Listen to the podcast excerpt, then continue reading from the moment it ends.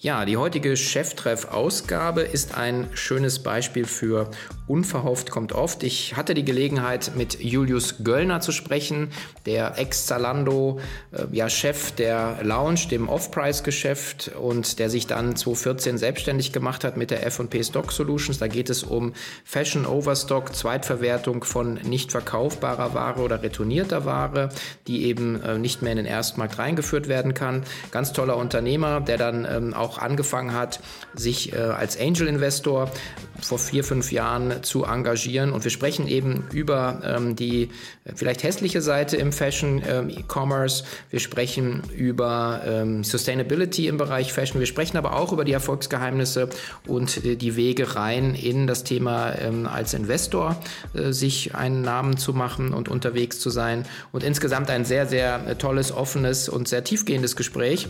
Und äh, warum erzähle ich das? Ähm, genau diese Art von Gesprächen führen wir ab dem 9. Februar wieder in unserem K5 TV Livestream. Also für alle, die das noch nicht kennen, einfach reinwählen. Dienstag bis Donnerstag vom 9. Februar bis zum 4. März werden Verena Schlübmann, Jochen Krisch und ich wieder live ähm, für euch vor den Bildschirmen stehen und äh, ganz coole Unternehmerinnen, Unternehmer und Macherinnen und Macher aus dem Onlinehandel und dem Handel von morgen für euch interviewen. Also reinschalten tv.k5.de und ja, wir freuen uns auf euch. Bis dann. Herzlich willkommen zu Cheftreff, dem Future Retail Podcast von Sven Ritter. Im Gespräch mit den Machern und Innovatoren der digitalen Handelsszene. Ja, und bevor wir loslegen ähm, aus der Rubrik Show Some Love to Our Brothers and Sisters from Other Podcasts, möchte ich euch heute den Snox Salting Podcast ans Herz legen von Johannes und Romy. Ähm, da geht es um Amazon FBA und Shopify Businesses und ähm, ja, es ist ein sehr ehrlicher und sehr praxisnaher Podcast mit äh, immer abwechselnd coolen Gästen und äh, tiefen Einblicken über Hacks, neueste Entwicklungen und Trends bei Amazon und Shopify. Und äh, wer das noch nicht gehört hat, ist wirklich sehr, sehr lohnenswert. Also der Snock Salting Podcast ähm, auf allen Plattformen, wo es gute Podcasts gibt.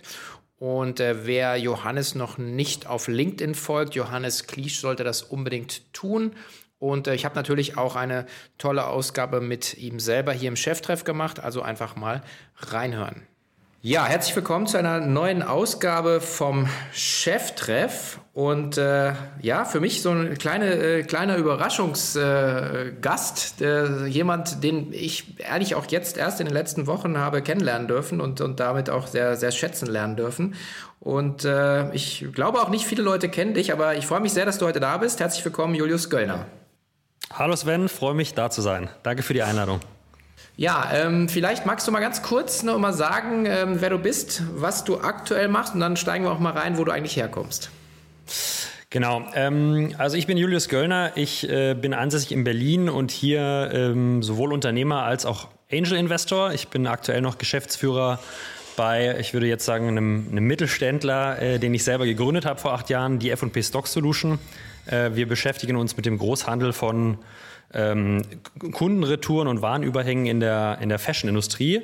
Ähm, habe in den letzten Jahren noch ähm, vier weitere äh, Unternehmen gegründet, ähm, die es noch gibt und bin seit ähm, knapp, ich würde sagen, vier, fünf Jahren auch als Angel Investor aktiv und freue mich da insbesondere Unternehmen in einer ganz, ganz jungen Phase äh, zu begleiten, weil das eigentlich das ist, was mir am meisten Spaß macht.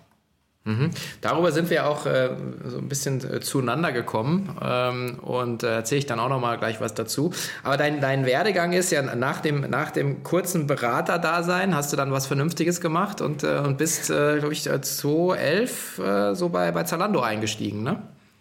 Genau, ich war vorher ganz kurz, knapp ein Jahr bei McKinsey und habe da Banken und Versicherungen beraten, was sehr, sehr lehrreich war, aber ich glaube jetzt nicht unbedingt meinem naturell entspricht und auch nicht so meiner Hands-on-Mentalität. Äh, bin dann zu Zalando gekommen, habe ähm, da angefangen äh, im Operations-Bereich der Zalando Lounge, also Logistik und ähm, Produktion, Content-Produktion und habe am Ende alle Off-Price-Kanäle bei Zalando ähm, gemanagt und äh, ja, äh, aufgebaut. Das heißt, die Zalando Lounge als, als Shopping-Club, äh, ich habe die ersten Retail-Outlets ähm, pilotiert und aufgebaut und ähm, auch das Verwertungsmanagement, quasi das B2B-Geschäft am Ende der Wertschöpfungskette äh, mit aufgebaut im Team. Und ähm, genau, dann knapp vor acht Jahren quasi von da den Schritt in die, in die Selbstständigkeit, in ein eigenes Unternehmen gegangen. Mhm. Jetzt äh, äh, ist, ist das ja so ein bisschen so, dass das, äh, das, das hässliche Gesicht äh, von, von der Fashion-Industrie jetzt nicht von Zalando und online, sondern ja insgesamt. Das ganze Thema äh, äh, Overstock, nicht verkaufte Ware, auch, auch Warenrückläufer. Ähm, war dir das klar, als ihr damit losgelegt habt? Oder, oder ist das so? Ähm, also ich meine, beschreib mal einfach so ein bisschen, wie der Markt damals auch so aussah. Ähm, ja, kann ich gerne beschreiben. Also kannst dir vorstellen, dass ich sozusagen, wo ich an der Uni im Hörsaal saß, äh, jetzt nicht unbedingt darüber nachgedacht habe, dass ich ähm, mich irgendwann mal mit äh, Fashion-Textilien-Restanten beschäftige. Ähm, aber man muss natürlich sagen, dass äh, das Thema ähm, Restbestände in der Fashion-Industrie und auch das Thema natürlich jetzt mit steigendem E-Commerce, Retouren, ein ganz inkrementeller Bestandteil dieser Industrie ist. Ja, also äh, jeder äh, Händler, sei es jetzt irgendwie der kleine Schuhladen oder kleine Textiler um die Ecke bis hin zum großen E-Commerce-Shop, wird ähm, nicht immer 100% genau planen können. Das heißt, nach einer Saison und Fashionindustrie tickt eigentlich in zwei großen saisonalen Zyklen, Herbst, Winter, Frühjahr, Sommer, bleibt Ware übrig. Äh, wenn nichts übrig bleibt, dann würde man behaupten, hat, äh, wurde falsch geplant, weil dann wurden Umsätze nicht realisiert. Ähm, und dann ist natürlich die Frage, ähm, wie kann man diese Bestände noch vermarkten? Was kann man damit machen? Ähm, gibt meistens eine, eine, interne Klaviatur, die man spielen kann, ähm, aber es gibt natürlich auch externe Möglichkeiten. Und ähm, da kann man, glaube ich, viel falsch machen, auch, auch medial, aber man kann natürlich diese Sachen auch, auch sehr sinnvoll weiter verarbeiten. Und ähm, ja, da, so bin ich ein bisschen bei Zalando damit erstmals in Kontakt gekommen. Ja. Also die, die, die Lounge damals, äh, Zalando Lounge war natürlich irgendwie oder ist immer noch ein Kanal, der Ware auch aus dem Vollpreisgeschäft verwendet, aber auch sehr viel zukauft von, von den Marken. Ähm, und auch die Outlets, die wir dann gebaut haben, waren weiterer Kanal, weiterer Verwertungskanal sozusagen Ware, die ähm, vielleicht in anderen Kanälen übrig ist oder aus Kundenretourenprozessen leichte Gebrauchsspuren, Tragespuren hat, die halt weiter zu verwenden. Weil hm, du wirst es kennen, wenn der Kunde online bestellt, da ist es sehr, sehr schwer und sehr aufwendig, einen Fehler oder Tragespuren zu beschreiben. Ja, also hm, das ist einfach kostenseitig nicht sinnvoll. Aber wenn du im Laden bist und du siehst einen Artikel, der hat vielleicht vom Anprobieren Schminkspuren am äh, am Kragen äh, und da ist ein guter Discount drauf, dann ist eine, schon eine hohe Wahrscheinlichkeit gegeben, dass du den trotzdem kaufst. Mhm, okay. Und äh, wenn man jetzt äh, auf ähm, so den, den Markt guckt und, und wenn man sich das so vorstellt, ich meine, hat ja, du hast ja da zwei Spieler, du hast ja den, den, den Handel ja, und du hast natürlich die, die, die Markenartikler oder die, die Brands, ja. Und äh, ich glaube, die, die, die Brands sind ja, also ich meine, ich weiß noch, wie, wie, wie damals äh, wir jetzt sozusagen im, im, im Bereich äh, Haustierbedarf auch, also da schon Schwierigkeiten hatten, irgendwelche Marken zu bekommen, ja, weil sozusagen, uh, Internet, äh, in, in den ganzen Fashion-Bereich und auch in den ganzen hochwertigen Marken war das ja noch viel schwieriger, die überhaupt zu bekommen, ja, weil die natürlich so ein bisschen diesen Kontrollverlust ja auch, auch, auch fürchten. Was passiert denn jetzt gerade mit diesen ganzen Overstocks? Also, mein, heute ist es natürlich, kommen wir auch noch dazu, alles sehr viel professioneller, aber damals war das doch sicherlich ein großes Issue, oder? Ja, also damals war das auf jeden Fall äh, ein sehr, sehr großes Issue und auch einer der der Punkte, der wichtigsten Punkte, die, ähm, äh, wo wir intern immer extrem hohen Wert darauf gelegt haben, dass sozusagen unser Versprechen an die Marken eingehalten wurde. Und die Marke hat natürlich per se, oder die, die Marken haben erstmal per se wenig Interesse, dass ähm, Überbestände in ihren Kernmärkten auftauchen. Damals war das so. Ähm, mittlerweile hat sich das mit der Evolution und dem starken Markeneintritt von TK Maxx äh, sicherlich deutlich geändert, aber damals war das ein Punkt. Das heißt, man musste Kanäle finden, äh, diese Restbestände so zu vermarkten, dass das leise, wie man sagt, passiert, aber auch in einem nachhaltigen, nachhaltigen Sinn, also ähm, dass, dass man sozusagen noch einen Restwert realisiert, dass man äh, ökologisch sinnvoll agiert, aber dass diese, ähm, diese Bestände halt nicht das normale Hauptgeschäft stören. Und ähm, da war die Herausforderung sozusagen Märkte zu finden, für die diese Ware spannend ist, ja. Und ähm, Da äh, kann man schon sagen, dass zum damaligen Zeitpunkt die, die osteuropäischen Märkte im E-Commerce noch nicht so entwickelt waren, ähm, die Kaufkraft aber dennoch schon relativ gut oder auf einem sehr entwickelnden Weg. Und äh, die Marken, die in Deutschland bekannt waren oder die, die Markenprodukte, die in Deutschland bekannt waren, auch in diesen Märkten einen Bekanntheitsgrad hatten und auch die Qualitätsanforderung an die Ware da ebenfalls gegeben war. Das heißt, äh, unsere damalige Strategie war, Aufkäufer zu finden, die in Ost, hauptsächlich Ostmärkten nicht online die Ware sozusagen im Retail verkaufen. Mhm, mhm. Also das war noch bei Zalando jetzt, ne? Genau, das war noch war sozusagen der die initiale äh, Verwertungs, äh, die initialen Verwertungsversuche bei Zalando.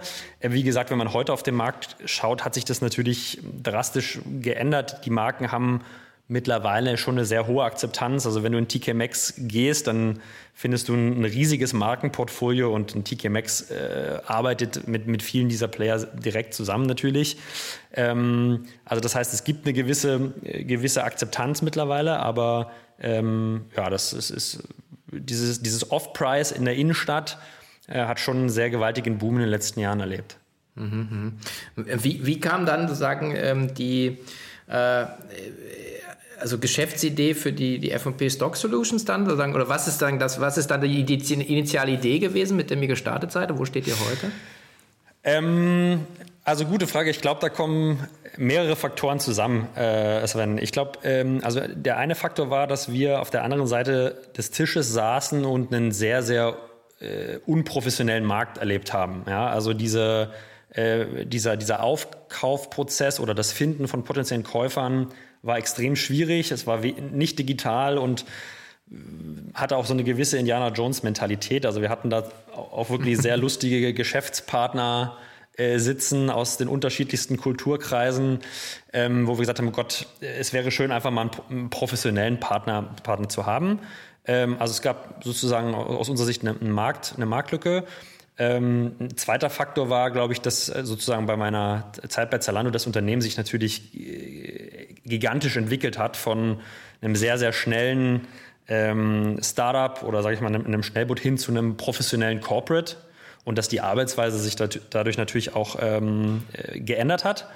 Und ähm, ja, da, dadurch glaube ich, dass viele Unternehmer wie eine Julia Bösch, die jetzt Outfittery macht oder auch andere, die in der sehr zeitigen Zeit eher ähm, in schaffener Art und Weise da dabei waren, dann auch vielleicht sich ein neues äh, eigenes Business gesucht haben.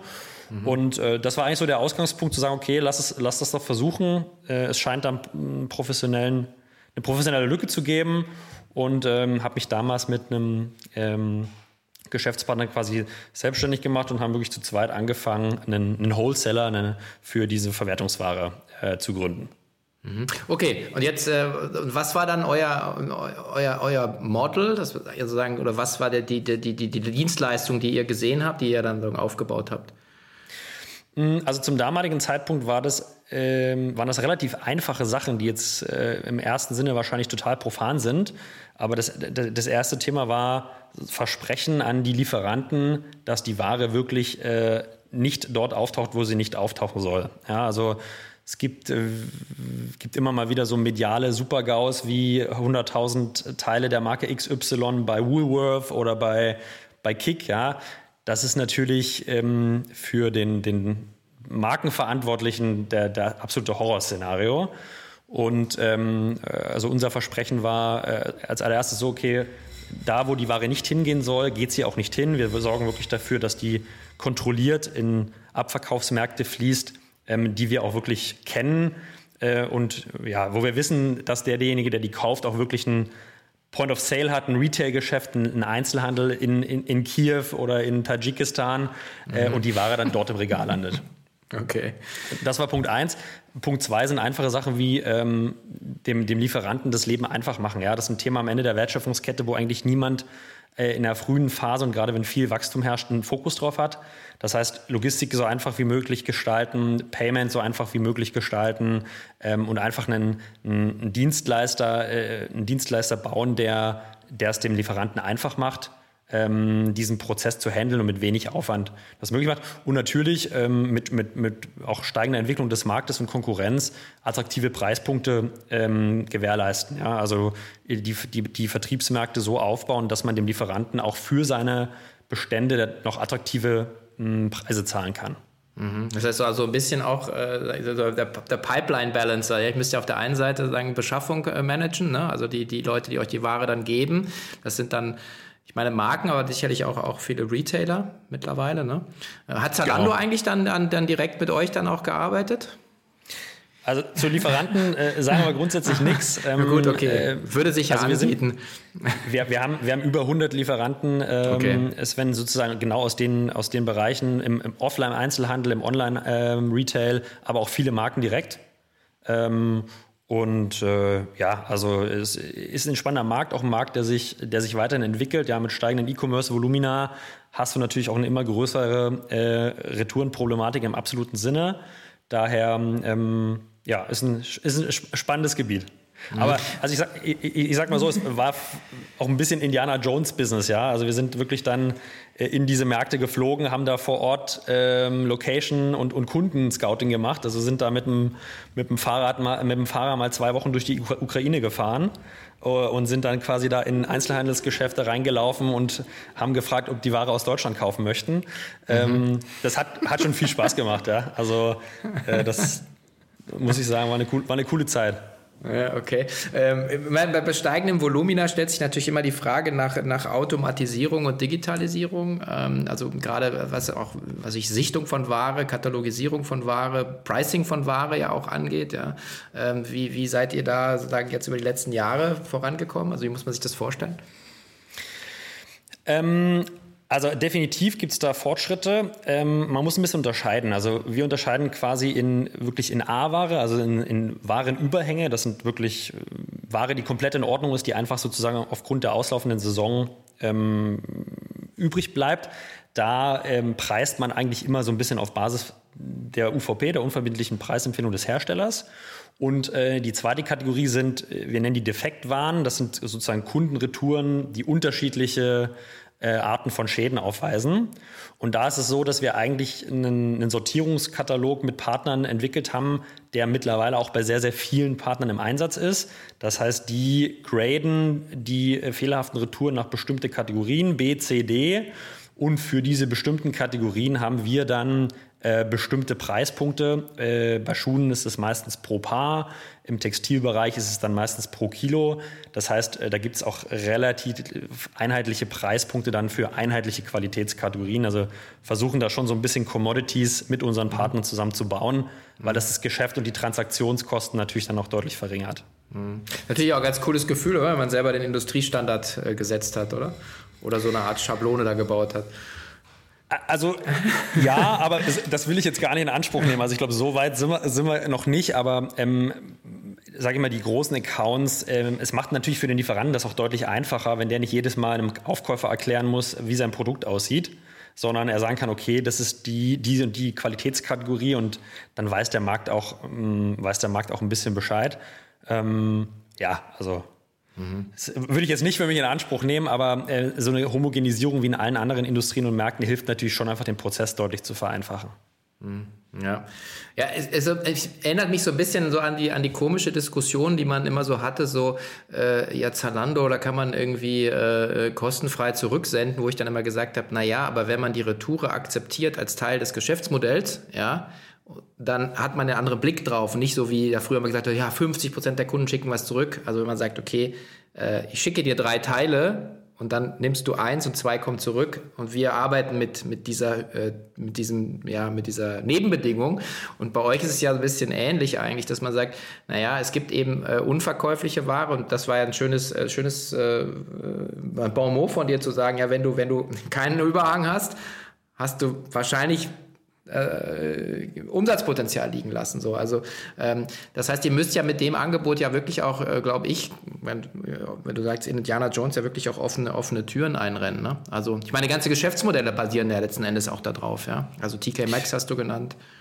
Genau, also das, das ist ein, das ist ein wirklich, also war schon immer, ist jetzt auch nichts, was irgendwie durch den E-Commerce entstanden ist, sondern der ja. Retail, der klassische Einzelhandel hatte früher die gleichen Themen. Also dieses, dieser, diese Restbestandsvermarktung, Verwertung, das gibt es schon seitdem es die Fashionindustrie gibt. Ne? Ähm, ähm, man, man, muss natürlich trotzdem ein bisschen differenzieren und ich glaube, es gibt auch so ein paar Irrglauben in der, in der Wahrnehmung. Ja? Also nur weil die Retoure zurückgeschickt wird bei einem Onlinehandel, heißt das nicht, dass die dann sozusagen in die Verwertung geht. Ja, also äh, jeder normale Online, äh, Online-Händler hat einen Prozess, der, wenn die Retoure kommt, sich diese Retoure anschaut und wenn die fehlerfrei ist, ohne Nutzungsspuren und ohne Probleme, dann geht die auch ganz normal wieder zurück in den Zentralbestand, genau wie im Laden wenn jemand ein T-Shirt aus dem, vom Hänger nimmt, sich das T-Shirt kurz anguckt und zurückhängt, das auch weiter im Verkauf besteht. Ja? Also das ist, glaube ich, der erste, der erste Irrglauben, dass äh, sozusagen alles, was zurückgeschickt wird, irgendwo äh, erstmal verschwindet, verbrannt wird oder sonst was. Also das ist ein wirklich sehr, sehr kleiner Teil.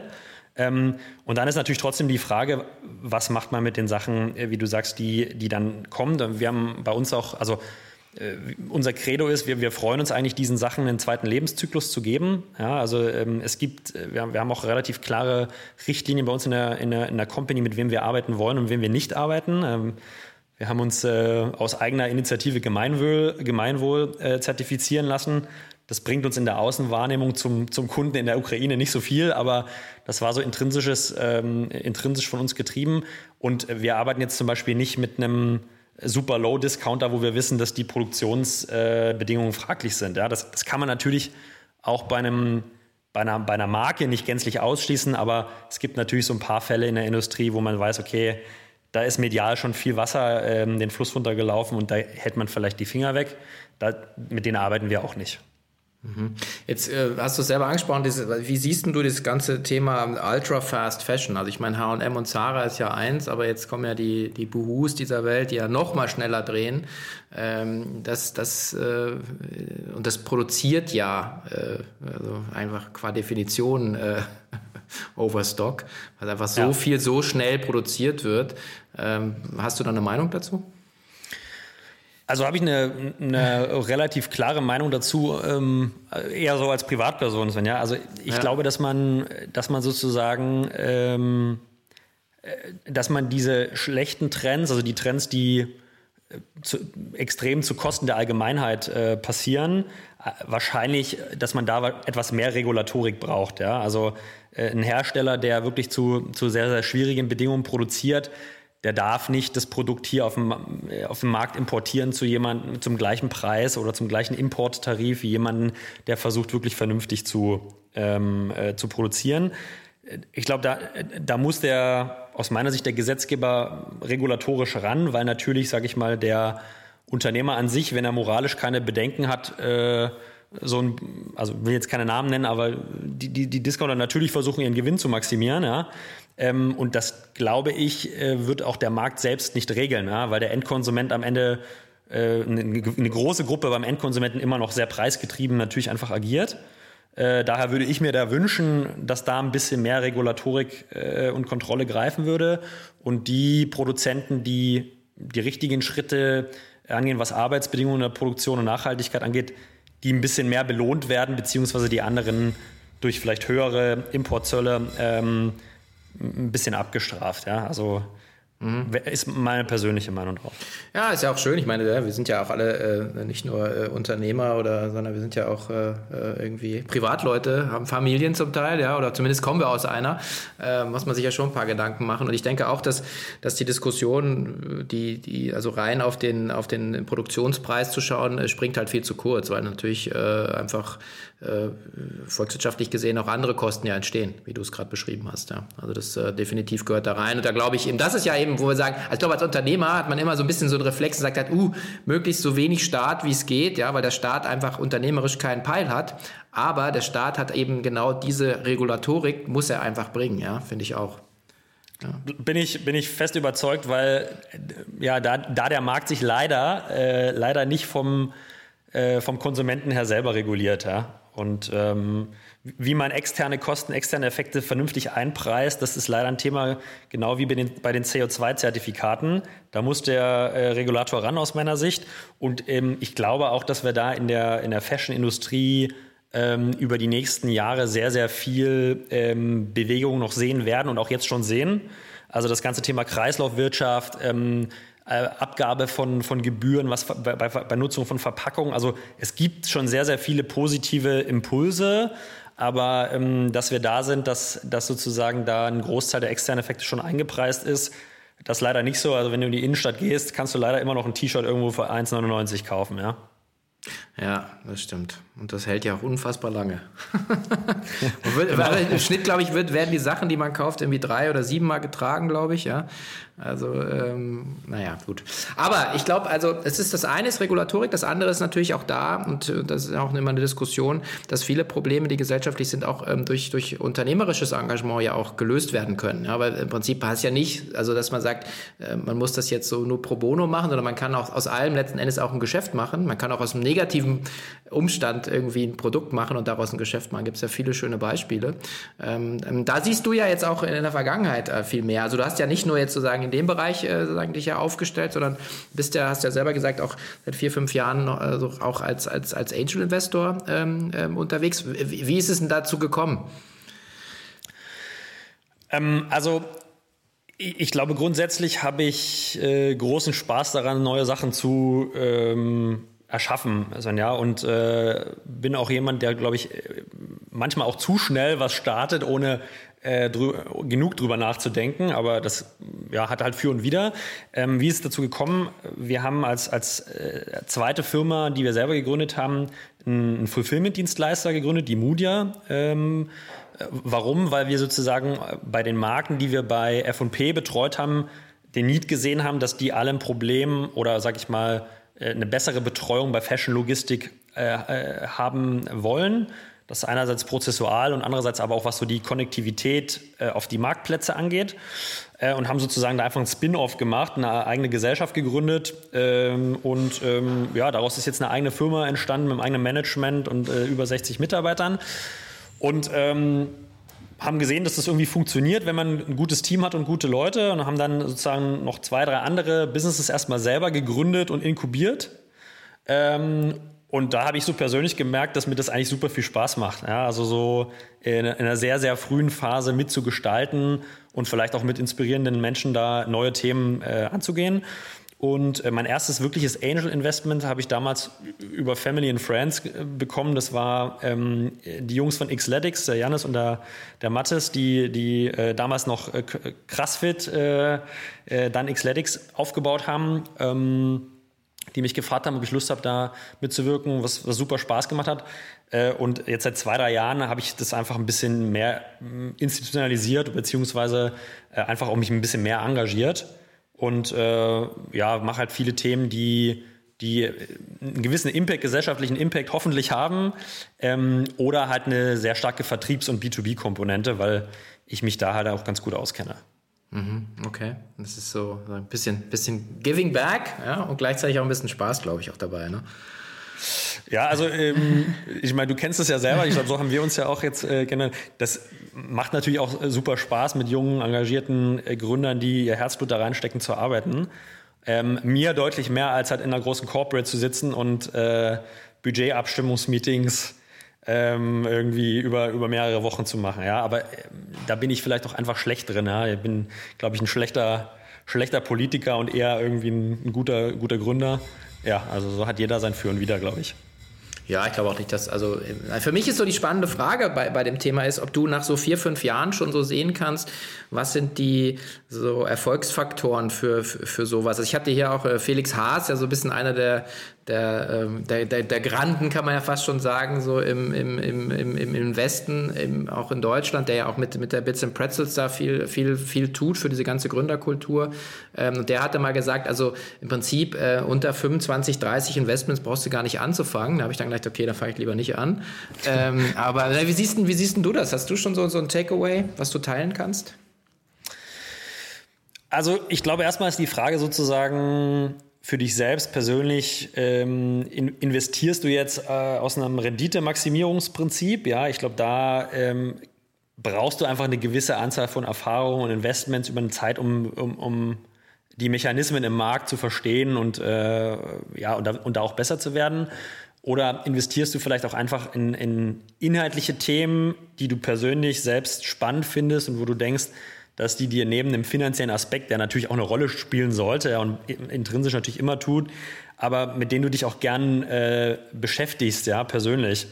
Und ähm, wenn du dann noch spannende, spannende Mitinvestoren hast und vielleicht ein, ein spannendes äh, Gründerteam, dann ist es, glaube ich, ist der Mehrwert sozusagen nicht rein monetär zu sehen, sondern dann macht jede Stunde, die du da reinsteckst ähm, und wo, sie, wo du siehst, dass sich das Business entwickelt, einfach auch, bringt dir persönlich einen sehr hohen Mehrwert. Ja? Und ich glaube, auf der äh, Investmentseite jetzt ähm, schon, schon ähm, ein Fazit zu ziehen, dafür ist es, glaube ich, für mich persönlich noch zu zeitig. Also ich glaube, äh, ich habe jetzt auch mehr als 20 Investments gemacht, aber die sind halt alle in den letzten, vorwiegend in den letzten zwei bis drei Jahren passiert. Das heißt, die, mhm. die laufen alle noch. Äh, aber was ich schon sagen kann, ist, dass mir das auf inhaltlicher Seite sehr großen Spaß macht. Und mhm. ähm, ja, ich da auch manchmal, glaube ich, äh, vielleicht sogar den Gründern ein bisschen zu sehr auf die Nerven gehe, weil ich mich dann operativ, wenn mir was äh, richtig, wenn ich da richtig Feuer gefangen habe, dann irgendwie zu, zu sehr Micro, im Micromanagement involviert bin. Aber ähm, ja, das kann halt passieren. Hm, okay. Ja, ich meine, es gibt, wie du sagst, so eine schöne, ähm, es gibt die, die, die monetäre Rendite, aber dann gibt es ja die, die Rendite, die, ähm, die, ja, das Erlebnis oder ich, also ich weiß auch nicht, ich, ich für mich zum Beispiel fragen mich auch viele Leute, ja, willst du nicht mal was starten und so und richtig tief rein? Aber ich gesagt, ja, weil ich, da wo ich bin, bin ich total happy, weil ich, äh, mein Job ist es, jetzt neben dem Investieren, aber ist vor allen Dingen, ähm, ich habe inspirierende Gespräche wie jetzt gerade. Ich lerne ja immer und äh, sagen, I thrive on other people's energy, ja. Und das ist so ja. für mich, und da wäre ich auch ein bisschen für bezahlt, wenn ich wieder ein Event machen kann. Das ist, wenn ich sagen, ja, geil. Also äh, so, wenn, muss, das glaube ich echt wichtig, dass man auch sagt, ja, es geht, es geht am Ende nicht immer um die Kohle, weil die Kohle trägt dich halt auch nur ein gewisses, gewisses Level, glaube ich, ja. Aber das ist ja, weißt ja selber, dann irgendwann, wie viel Steaks willst du essen oder was weiß ich, wie viel vegane Super Bowls, ja, was auch, also, äh, und da muss irgendwas anderes sein, was, was dich da, glaube ich, treibt, ja. Ähm, ja, und ich, ich glaube, es wird in diesem, äh, also bin ich völlig, völlig bei dir und ich glaube, es gibt natürlich auch in dem Umfeld immer jemanden, der noch bessere Investments macht, mehr Geld verdient, äh, also, da gibt es immer jemand mit der größeren Karotte und ähm, ähm, ja, ich glaube, da muss man für sich selber entsch entscheiden, ja, was man, was, was bringt einem, sehr philosophisch, aber was macht einem Spaß, ja, was bringt einem selber Energie und was macht, wie, wie hat man Spaß, einen eigenen Tag zu verbringen, ähm, genau. Mhm.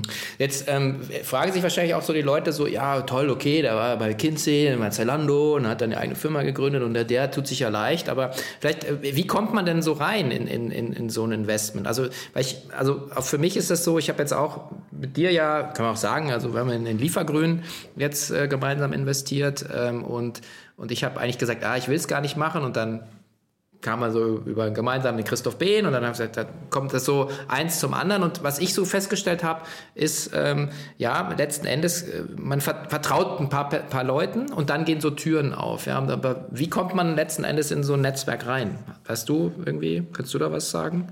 Wie, wie wenn man da anfangen will?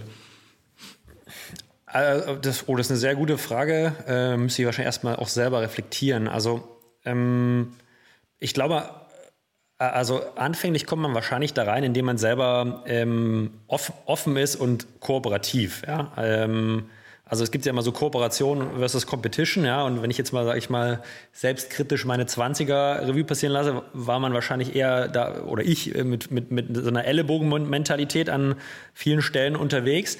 Äh, und was man schon merkt, ist, dass wenn man selber offen ist, äh, kooperativer Sachen teilt, ähm, auch mal hilft, ohne ja, also sag ich mal, einfach, einfach offen ist für Gespräche und vielleicht auch irgendwie hier und da einfach mal einen Support gibt oder einen Tipp oder eine Connection macht, ähm, dass sich das natürlich dass sich das langfristig schon auszahlt, ja. Und ähm, ich glaube, dann entstehen einfach so Opportunitäten oder man eignet sich natürlich da, daneben auch eine gewisse funktionale Expertise für bestimmte Themen an. Äh, bei mir war jetzt wahrscheinlich Vertrieb und, und Operations und Logistik. Und ähm, dann entstehen einfach, glaube ich, so, dann gehen so Türen auf, von denen man am Anfang noch nie äh, gedacht hätte, dass sie aufgehen.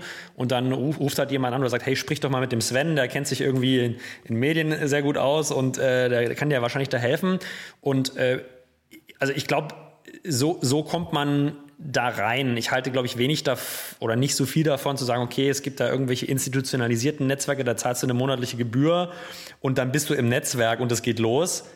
Ich glaube, so funktioniert es nicht, äh, Sonja, sondern ähm, Ko Kooperation, glaube ich, äh, so der, de denke ich, der, der richtige Weg und dann entstehen einfach viele Opportunitäten. Ich glaube, die Jungs von Snox zum Beispiel habe ich jetzt mal auf LinkedIn gesehen. Die mhm. machen das natürlich schon sehr, sehr, sehr professionell, ja, auch mit einem, mit einem guten Social Selling Ansatz. Aber ich glaube auch da, die haben eine gewisse, stehen für eine gewisse äh, Kompetenz was, äh, was Marktplatz-Selling angeht. Äh, die teilen viele Informationen, die sind offen mit ihren Erfolgsrezepten, ja. Äh, die sind auch, soweit ich weiß, sehr hilfsbereit und natürlich kommen da auch, entstehen daraus einfach viele Opportunitäten, glaube ich, ja. Mhm. Ja. Wie, wie, glaube, wie, siehst du das? Ähm, ja, ich glaube, die, ähm, es ist so ein bisschen die, die, ähm, also ganz ohne Netzwerk geht's nicht. Ja? Und, äh, also am Ende, der erste Schritt ist, glaube ich, dass man rausgehen muss. Man muss äh, rausgehen und äh, wahrscheinlich auch äh, ein bisschen aus der Komfortzone, dass man äh, mal auf, auf Events geht, wo man vielleicht noch keinen kennt. Mich werde auch mal gefragt, ja, wie ist denn das auf der K5-Konferenz? Ja, wie, wie hat man das beste Erlebnis? Dann sage ich so ganz ehrlich, verabrede dich vorher mit zwei Leuten, die du kennst, geh zusammen rein, dann hast du eine ganz andere Energie und dann hat jeder mal so, hey Holger, hey Bernd, Gisela und dann und dann einfach so ein bisschen so eine Lianentechnik. Also ich, äh, jetzt haben wir beide den Cheftreff, ohne Christoph hätte ich äh, den Connex zu dir nicht gehabt, ja. So, jetzt geht darüber wieder weiter und du hast immer wieder eine neue Liane ähm, und so, glaube ich, mit ein bisschen Geduld und vor allen Dingen, natürlich, wenn man, man muss schon ein bisschen was mit an den Tisch bringen, ja. Man muss irgendeine Expertise haben und mein Geld, wissen wir beide, gibt's gibt's da draußen genug, ja. Es gibt ja natürlich auch schon die zweite, dritte Generation der Exit-Leute, die eben investieren. Also das ist nicht das Problem und Anlagedruck gibt's überall. Ähm, sondern ich glaube, das ist so ein bisschen, was ist dein Value Add am Ende? Ja? Und du hast ja auch deine Positionierung, hast gesagt B2B Sales, Operations, äh, Fashion Industrie. Dann aber siehst du ja auch, das franzt dann ja aus. Dann geht's auf einmal Richtung äh, Sustainability, ja, äh, Nachhaltigkeit, die ganzen Geschichten. Ähm, und und, und, so muss man, aber irgendwie so ein bisschen, ich habe mal versucht auf LinkedIn, für mich habe ich gesagt, ich will so, so, so ein Tripod, also ich sage, was sind meine drei, drei Themen, die, die ich, für, auf denen ich stehe, ja. Und das sind bei mir E-Commerce, Entrepreneurship und, und uh, Meaningful Relationships. Das sind so, sagen, wenn die drei da sind, sage ich so, okay, I'm game, ja.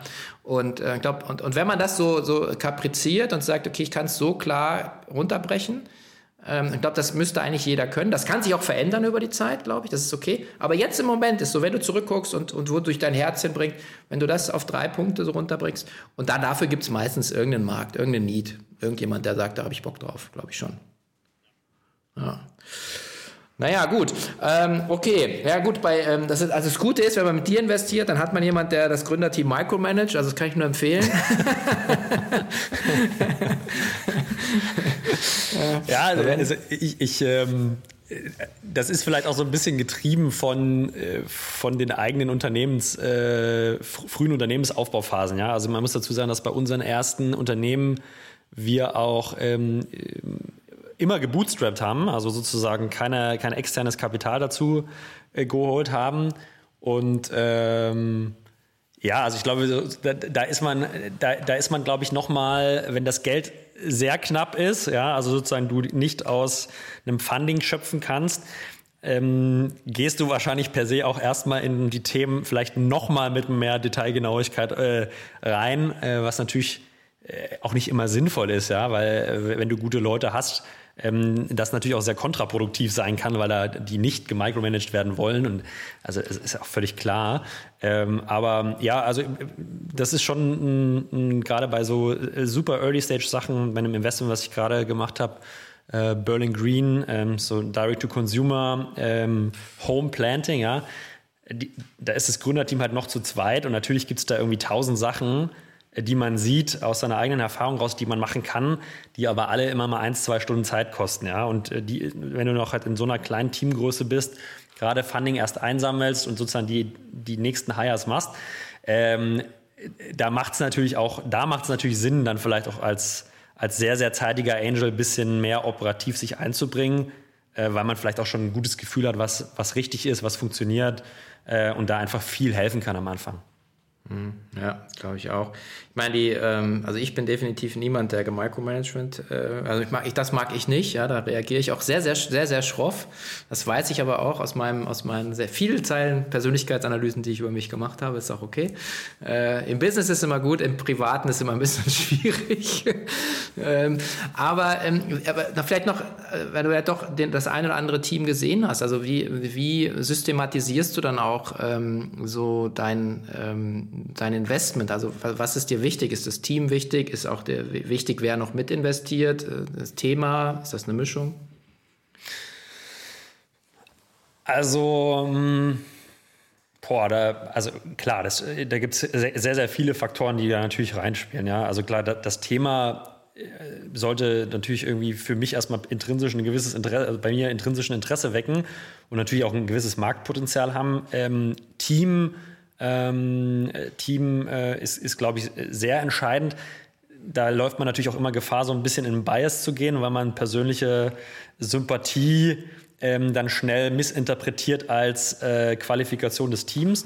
Ich glaube, da haben die, ähm, hat Christoph und das Team von Better Ventures einen ganz coolen Approach über so ein paar äh, sehr gute standardisierte Persönlichkeitstests, wo sie wo sie versuchen äh, herauszufinden, ob das Team als Team zusammenpasst. Ja, also gar nicht bewerten, äh, ob die einzelnen Personen richtige Charaktere sind, sondern passen die als, als Person zusammen.